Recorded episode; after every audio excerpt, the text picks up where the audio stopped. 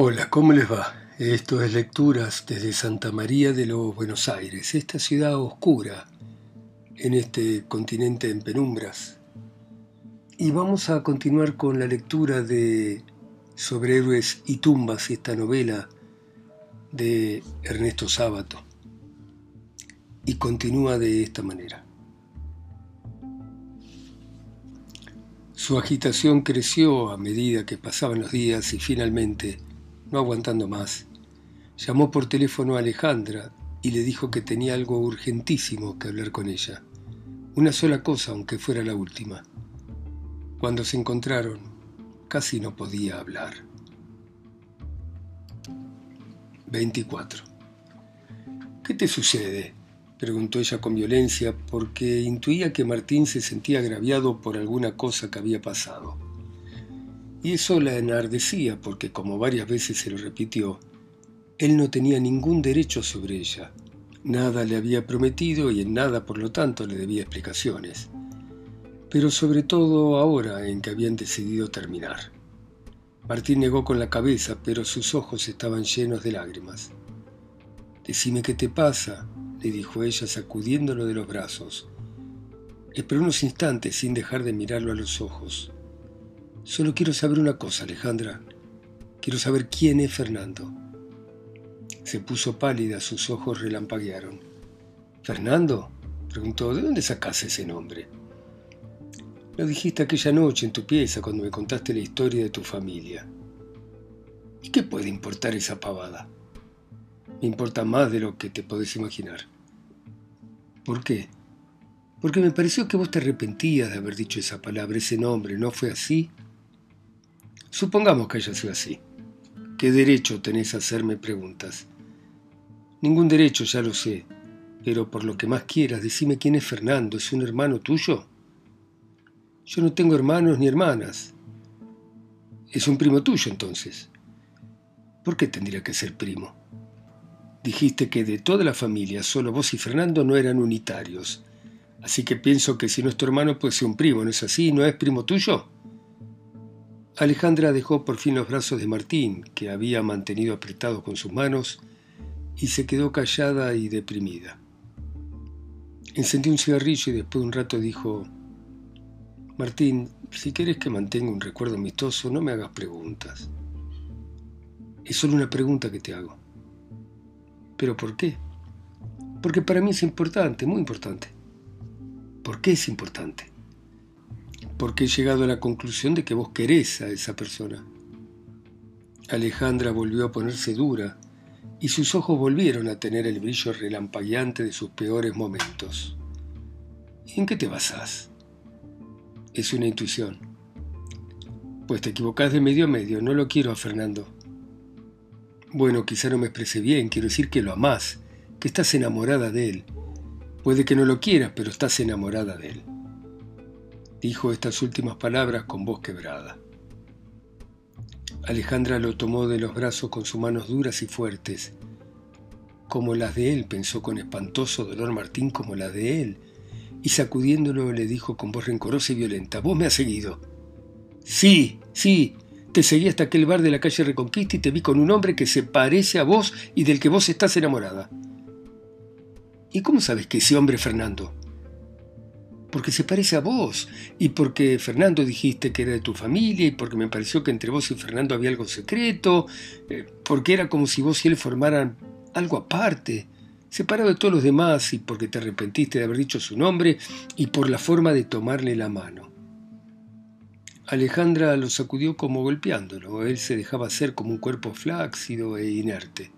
Y luego ella lo soltó y puso sus dos manos ávidas sobre el rostro, como queriéndose arañar. También pareció como que sollozaba a su manera secamente, y entre sus manos entreabiertas se lo oyó que gritaba ¡Imbécil, imbécil! Ese hombre es mi padre. Y luego se fue corriendo. Martín se quedó petrificado, sin atinar a hacer ni a decir nada. 25. Como si un gran golpe de timbal hubiera inaugurado las tinieblas, desde aquellas terribles palabras de Alejandra, Martín se sintió como en un inmenso sueño negro, pesado como si durmiera en el fondo de un océano de plomo líquido. Durante muchos días ambuló por las calles de Buenos Aires, a la deriva, pensando que aquel ser portentoso había llegado desde lo desconocido y ahora había vuelto a lo desconocido.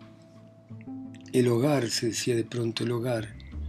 Palabras sueltas y al parecer sin sentido, pero que acaso se referían al hombre que en medio de la tormenta cuando los relámpagos y truenos se arrecian en las tinieblas, se refugia en su cálida, en su familiar, en su tierna cueva. Hogar, fuego luminoso y tierno refugio. Razón por la cual, decía Bruno, la soledad era mayor en el extranjero, porque la patria era también como el hogar, como el fuego y la infancia, como el refugio materno, y estar en el extranjero era tan triste como habitar en un hotel anónimo e indiferente sin recuerdos, sin árboles familiares, sin infancia, sin fantasmas, porque la patria era la infancia, y por eso quizá era mejor llamarla matria, algo que ampara y calienta en los momentos de soledad y de frío. Pero él, Martín, ¿cuándo había tenido madre? Y además esa patria parecía tan inhóspita, tan áspera y sin amparo, porque, como también decía Bruno, pero ahora él no lo recordaba, sino que más bien lo sentía físicamente, como si estuviera a la intemperie en medio de un furioso temporal. Nuestra desgracia era que no habíamos terminado de levantar una nación cuando el mundo que le había dado origen comenzó a crujir y luego a derrumbarse, de manera que acá no teníamos ni siquiera ese simulacro de la eternidad que en Europa son las piedras milenarias, o en México o en Cusco. Porque acá decía, no somos ni Europa ni América, sino una región fracturada, un trágico, inestable, turbio lugar de fractura y desgarramiento. De modo que aquí todo resultaba más transitorio y frágil, no había nada sólido a qué aferrarse, el hombre parecía más mortal y su condición más efímera. Y él, Martín, que quería algo fuerte y absoluto a que agarrarse en medio de la catástrofe, y una cueva cálida donde refugiarse, no tenía ni casa ni patria, o lo que era peor, tenía un hogar construido sobre estiércol y frustración y una patria enigmática y temblequeante. Así que se sentía solo, solo, solo. Únicas palabras que claramente sintió y pensó, pero que sin duda expresaban todo aquello. Y como un náufrago en la noche se había precipitado sobre Alejandra, pero había sido como buscar refugio en una caverna de cuyo fondo de pronto hubieran irrumpido fieras devoradoras. 26. Y de pronto, uno de aquellos días sin sentido, se sintió arrastrado por gentes que corrían, mientras arriba rugían aviones a reacción y la gente gritaba Plaza Mayo, entre camiones cargados con obreros que locamente corrían hacia allí entre gritos confusos y la imagen vertiginosa de los aviones rasantes sobre los rascacielos, y después el estruendo de las bombas, el tableteo de las ametralladoras y de los cañones antiaéreos, y siempre la gente corriendo, entrando a empellones en los edificios, pero volviendo a salir no bien los aviones habían pasado con curiosidad, con nerviosa conversación, hasta que volvían los aviones y nuevamente corrían hacia adentro, mientras otras personas, resguardadas apenas contra las paredes, como si se tratara de una simple lluvia, miraban hacia arriba o señalaban con sus brazos extendidos en direcciones indeterminadas, perplejos y curiosos. Y luego llegó la noche, y la llovizna comenzó a caer silenciosamente sobre una ciudad sobrecogida y minada por rumores. 27. La soledad era lúgubre, y en la noche los incendios echaban un resplandor siniestro sobre el cielo plomizo. Se oía el bombo como un carnaval de locos. Ahora estaba frente a la iglesia, arrastrada por gente enloquecida y confusa. Algunos llevaban revólveres y pistolas. Son de la alianza, dijo alguien. Pronto ardió la nafta que habían echado sobre las puertas. Entraron en tumulto, gritando. Arrastraron bancos contra las puertas y la hoguera creció. Otros llevaban reclinatorios, imágenes y bancos a la calle. La llovizna caía indiferente, frígida. Echaron nafta y la madera ardió furiosamente en medio de las heladas ráfagas. Gritaron. Sonaron tiros por ahí. Algunos corrían, otros se refugiaban en los aguanes de enfrente contra las paredes, fascinados por el fuego y el pánico. Alguien alzó en sus brazos una imagen de la Virgen e iba a arrojarla entre las llamas. Otro que estaba al lado de Martín, un muchacho obrero indiado, gritó, dámela, no la quemes. ¿Qué? dijo el otro con la imagen en alto, mirándolo con furia. No la quemes, me hago unos pesos, dice el muchacho. El otro bajó la imagen y meneando la cabeza se la dio. Luego arrojó bancos y cuadros. El muchacho tenía ahora a la Virgen en el suelo. Buscó ayuda. Vio a un agente de policía que miraba el espectáculo. Le pidió que lo ayudase a sacar la imagen de la iglesia. No te metas en lío, pibe, le recomendó el policía. Martín se acercó. Yo te ayudo, le dijo. Bueno, agarrá los pies, dijo el muchacho obrero. Salieron. Afuera seguía lloviendo, pero el incendio crecía en la calle y todo crepitaba por la nafta y el agua. Una mujer rubia y alta, con el pelo suelto y desgreñado, con un hachón de bronce que manejaba a manera de bastón, arrastraba una bolsa que llenaba con imágenes y objetos del culto. Canallas, decía. Cállate, loca, gritaban. Canalla, decía, todos irán al infierno. Avanzaba con su gran bolsa y el hachón con el cual se defendía. Un muchacho le tocó obscenamente el cuerpo, otro le gritaba porquerías, pero ella avanzaba defendiéndose con el hachón y repitiendo canallas. Anda, chupacirios, le gritaron. Pero ella avanzaba y repetía canallas como ronca y seca, casi ensimismada, pétrea y fanática. Es una loca, déjela, gritaban. Una mujer indiada con un gran palo vigilaba y atizaba el fuego como en un gigantesco asado. Es una loca, déjela que se vaya, decían. La mujer rubia avanzaba con la bolsa, abriéndose paso entre la muchachada que le gritaba porquerías, le tiraba tizones encendidos y se reía tratando de manosearla. Ahora se levantaban grandes llamaradas de la curia. Ardían los papeles, los registros, un hombre morocho de chambergo reía histéricamente y tiraba piedras, cacotes, pedazos de pavimento. La rubia desapareció de la parte iluminada. La alegre música de carnaval volvió a escucharse. Los muchachos de la murga habían dado vuelta a la manzana. La murga de Chantacuatro lo viene a visitar. A la luz de las llamaradas, las contorsiones parecían más fantásticas. Los copones servían de platillos, disfrutados con casullas, enarbolaron cálices y cruces, marcaban el compás con hachones dorados. Alguien tocaba un bombo, luego cantaron. A nuestro director le gusta el disimulo. Y luego el bombo rítmicamente y las contorsiones en medio de las llamaradas, siempre marcando el compás con los hachones dorados. Se volvieron a oír tiros y hubo corridas. No se sabía de dónde venían, quiénes eran, hubo pánico, se oyó decir es la alianza. Otros tranquilizaban, pasaban palabras de orden, otros gritaban o corrían, ahora vienen, o oh, calma muchachos. En el centro de la calle crecía la hoguera. Un grupo de muchachos y mujeres arrojaban un confesionario. Traían todavía imágenes y cuadros. Un hombre arrastraba un Cristo y una mujer que acababa de aparecer feroz y decidida gritó Démelo. ¿Qué? dijo el hombre mirándola con desprecio. Alguien dijo, es de la fundación. ¿Quién? ¿Quién? preguntaban. La murga cantaba. A una chica de goma le, le gusta la banana. La mujer siguió al hombre y tomó al Cristo de los pies para que no se arrastrara. Déjelo, gritó el hombre.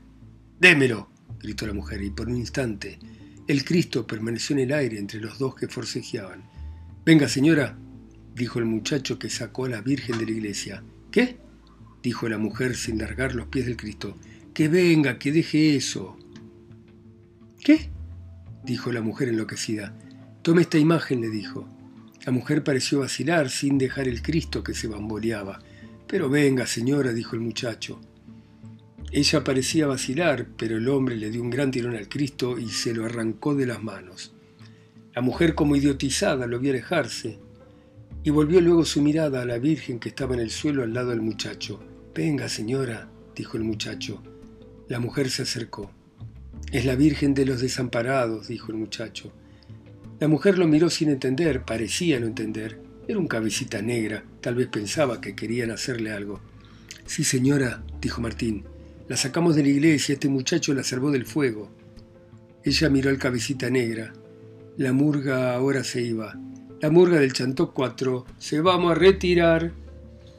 La mujer se acercó. Bueno, dijo, la llevamos a casa. El muchacho y Martín se inclinaron para levantar la Virgen.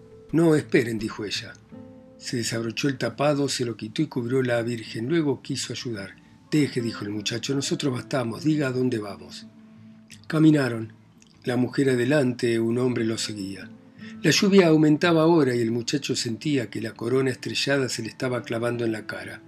Ya no sabía nada, todo era confuso. Un herido, dijeron, dejen paso. Les abrieron paso. Caminaron por Santa Fe hacia Callao. El resplandor rojizo iba siendo cada vez menor y poco a poco predominaba la noche hosca, solitaria y helada. La lluvia caía silenciosamente y a lo lejos se oían gritos aislados, algún disparo, silbatos. Llegaron, subieron por un ascensor hasta el séptimo piso, entraron en un departamento lujoso y Martín vio que el muchacho obrero estaba confuso. Miraba con timidez y vergüenza la mucama, no sabía cómo moverse entre los muebles y los objetos de arte. Pusieron de pie la imagen en un rincón y sin advertirlo, quizá, el muchacho puso su cabeza cansada y confusa sobre la Virgen, como si descansara en silencio. De pronto advirtió que le estaban hablando. Vamos, le dijo la mujer, hay que volver.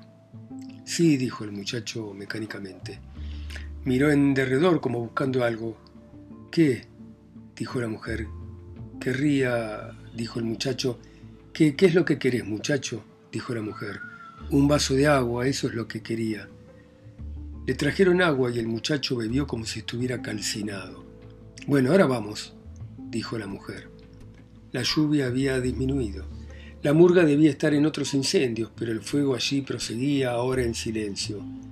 Los hombres y las mujeres se habían convertido en silenciosos y fascinados espectadores desde la vereda de enfrente. Uno tenía unas casullas bajo el brazo. ¿Querés darme esas casullas? dijo la mujer. ¿Qué? dijo el hombre. Las casullas, si me las quiere dar, dijo la mujer. El hombre no respondió, miró el incendio. Las casullas, repitió la mujer con calma, una calma de sonámbulo. Quiero guardarla para la iglesia cuando la reconstruyan. El hombre siguió mirando el incendio, silencioso. ¿No es usted católico? dijo la mujer con odio. El hombre siguió mirando el incendio. ¿No está bautizado? dijo la mujer. El hombre siguió mirando el incendio, pero sus ojos, Martín lo advirtió, se habían ido endureciendo. No tiene hijos, no tiene madre. El hombre estalló. ¿Por qué no se irá la puta madre que la parió? Yo soy católica, dijo la mujer impasible y sonámbula. Quiero las casullas para cuando se reconstruya. El hombre la miró e inesperadamente habló en tono normal. Las tengo para taparme la lluvia, dijo. Por favor, deme las casullas, repitió la mujer con calma. Vivo muy lejos, en General Rodríguez, dijo el hombre. Alguien detrás de la mujer empecinada dijo, Entonces usted ha venido de General Rodríguez, usted de los que estaban quemando la iglesia. La mujer empecinada volvió la cabeza, era un viejo de pelo blanco. Alguien, con chambergo, desabrochó un impermeable y sacó una pistola. Fríamente, con desprecio, se encaró con el viejo. ¿Y usted quién es para interrogar a nadie? dijo. El de las casullas también sacó una pistola. Una mujer con un gran cuchillo de cocina en la mano se acercó a la mujer impasible y le dijo, ¿Querés que te metamos las casullas en el culo? La mujer impasible y demencial les propuso un cambio al hombre de las casillas. Este paraguas tiene mango de oro, dijo. ¿Qué? Que se lo cambio por las casullas. El mango es de oro, vea. El hombre miró la empuñadura. La mujer del cuchillo, poniéndole la punta sobre el costado a la mujer de la propuesta, volvió a repetirle su frase anterior. Bueno, dijo el hombre, deme el paraguas. La mujer del cuchillo furiosa le gritó, ¡Atorrante, vendido! ¿Más qué vendido? dijo el de las casullas con gesto de fastidio. ¿Para qué quiero casullas yo? Sos un atorrante vendido, gritó la mujer del cuchillo. El de las casullas se volvió repentinamente frenético. Mira, va a ser mejor que te calles, ¿eh? Si no querés que te meta plomo. La mujer del cuchillo le insultó y le puso el cuchillo delante de la cara, pero el otro tomó el paraguas y no respondió. La mujer se alejó con las casullas, en medio de gritos e insultos. El hombre del chambergo dijo entonces, Bueno, muchachos, aquí no hay nada que hacer, vamos, vamos. La mujer de las casullas llegó hasta donde estaban Martín y el cabecita negra. Lejos, temerosos, La acompañaron de nuevo hasta la casa de la calle Esmeralda, y nuevamente a Martín le pareció que el muchacho estaba triste. Mientras desde la puerta miraba lentamente aquellos sillones, aquellos cuadros y porcelanas. Entra, insistió la mujer. No, señora, dijo el muchacho, ya me voy, no me necesita. Espera, dijo la mujer. El muchacho esperó con respetuosa dignidad. Ella lo miró. Vos sos obrero, le dijo. Sí, señora, soy textil, respondió el muchacho. ¿Y qué edad tenés? Veinte años. ¿Y sos peronista? El muchacho se quedó callado y bajó la cabeza. La mujer lo miró duramente. ¿Cómo podés ser peronista? ¿No ves las atrocidades que hacen? Los que quemaron las iglesias son unos pistoleros, señora, dijo. ¿Qué? ¿Qué? ¿Son peronistas? No, señora. No son verdaderos peronistas. No son peronistas de verdad. ¿Qué? dijo la mujer con furia. ¿Qué está diciendo? ¿Me puedo ir, señora? dijo el muchacho levantando la cabeza. No, espera, dijo ella como pensando, espera. ¿Y por qué salvaste a la Virgen de los desamparados? Y yo qué sé, señor, a mí no me gusta quemar iglesias. ¿Y qué culpa tiene la Virgen de todo esto? ¿De todo qué? ¿De todo el bombardeo de Plaza de Mayo? ¿Qué sé yo? ¿Así que a vos te parece mal el bombardeo de Plaza de Mayo? El muchacho la miró con sorpresa. ¿No sabés que hay que terminar alguna vez con Perón, con esa vergüenza, con ese degenerado? El muchacho la miraba. ¿Eh? ¿No te parece? insistía la mujer. El muchacho bajó la cabeza. Yo estaba en Plaza de Mayo, dijo, yo y miles de compañeros más. Delante mío a una compañera una bomba le arrancó una pierna. A un amigo le sacó la cabeza, a otro le abrió el vientre. Ha habido miles de muertos. La mujer dijo, ¿pero no entendés que estás defendiendo a un canalla? El muchacho se calló, luego dijo, nosotros somos pobres, señora. Yo me crié en una pieza donde vivía con mis padres y siete hermanos más. Espera, espera, gritó la señora. Martín también fue a salir. ¿Y vos? le dijo la mujer. ¿Vos también sos peronista? Martín no respondió. Salió a la noche. El cielo tenebroso y frígido parecía un símbolo de su alma. Una llovizna impalpable caía arrastrada por ese viento del sudeste que, se decía Bruno, ahonda la tristeza porteña, y que a través de la ventana empañada de un café mirando a la calle murmura qué tiempo del carajo, mientras alguien más profundo en su interior piensa qué tristeza infinita, y sintiendo la llovizna helada sobre su cara, caminando hacia ninguna parte, con el ceño apretado, mirando obsesionado hacia adelante, como concentrado en un vasto e intrincado enigma, Martín se repetía tres palabras. Alejandra, Fernando, ciegos. 28. Caminó al azar durante horas y de pronto se encontró en la Plaza de la Inmaculada Concepción, en Belgrano se sentó en uno de los bancos. Frente a él, la iglesia circular parecía todavía vivir el pavor de la jornada. Un siniestro silencio y la luz mortecina, la llovizna, daban a aquel rincón de Buenos Aires un sentido ominoso. Parecía como si en aquella vieja edificación tangente a la iglesia se escondiera algún poderoso y temible enigma y una suerte de fascinación inexplicable mantenía la mirada de Martín clavada en aquel rincón que veía por primera vez en su vida, cuando de pronto casi grita. Alejandra cruzaba la plaza en dirección a aquel viejo edificio. En la oscuridad bajo los árboles Martín estaba cubierto de su mirada. Por lo demás, ella avanzaba con marcha de sonámbulo, con aquel automatismo que él le había notado muchas veces, pero que ahora se le ocurría más poderoso y abstracto. Alejandra avanzaba en línea recta por sobre los canteros, como quien camina en sueños hacia un destino trazado por fuerzas superiores. Era evidente que no veía ni oía nada. Avanzaba con la decisión, pero también con la ajenidad de una inepta. Pronto llegó a la recoba, y dirigiéndose sin vacilar a una de aquellas puertas cerradas y silenciosas, la abrió y entró. Bueno, muy bien, seguiremos mañana a las 10 en punto, como siempre en Argentina. Ustedes en sus países, ciudades, continentes, islas o pueblos, escuchando a Ernesto Sábato a través de mi voz acá sola y lejos en Santa María de los Buenos Aires. Chao, hasta mañana.